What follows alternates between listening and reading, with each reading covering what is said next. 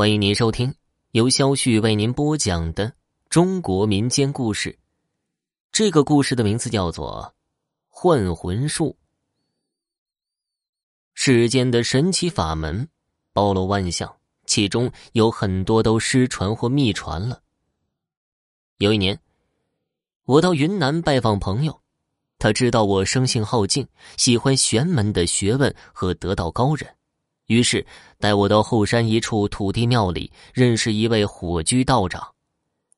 由于大家都是同道中人，在土地庙中饮茶吃贡品，彼此相谈甚欢。朋友跟火居道长说：“要不露一手秘术助助兴？”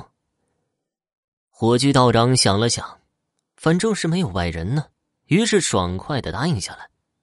火居道长捉了一只鸭子。和一只青蛙，用红布将它们给包在了一起，然后对天倒上三杯酒、三杯米、三杯水，脚踏七星，喃喃自语。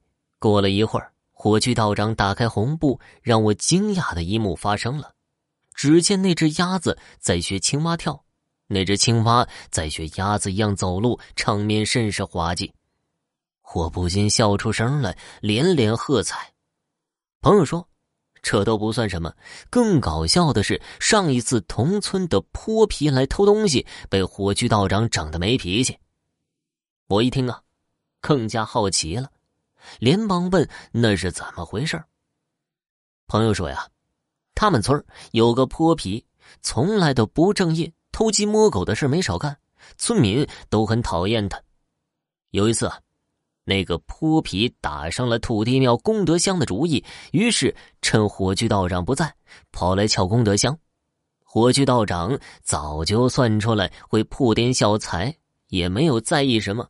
过了几日，那泼皮又跑来偷，这回火炬道长留了个心眼儿，伏在功德箱后面，一把抓住了泼皮的头发。那泼皮吃痛不得，又挣扎不脱，只好向火炬道长认错。火炬道长顺手扯了几根泼皮的头发后，就将他放走了。过了一会儿，火炬道长画了一道黄符，将头发包了起来，拿了一只布娃娃和黄符包在红布里，开始做起法事来。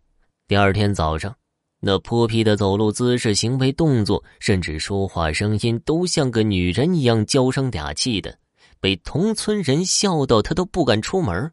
到了晚上，泼皮跑去跟火炬道长赔礼道歉，这事儿才算了结。我听完呢，觉得好笑的同时，也很惊叹道法的博大精深。今日见火炬道长的道行，确实让我大开眼界。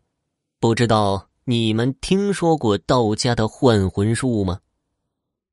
好了，家人们，本集播讲完毕，感谢您的收听。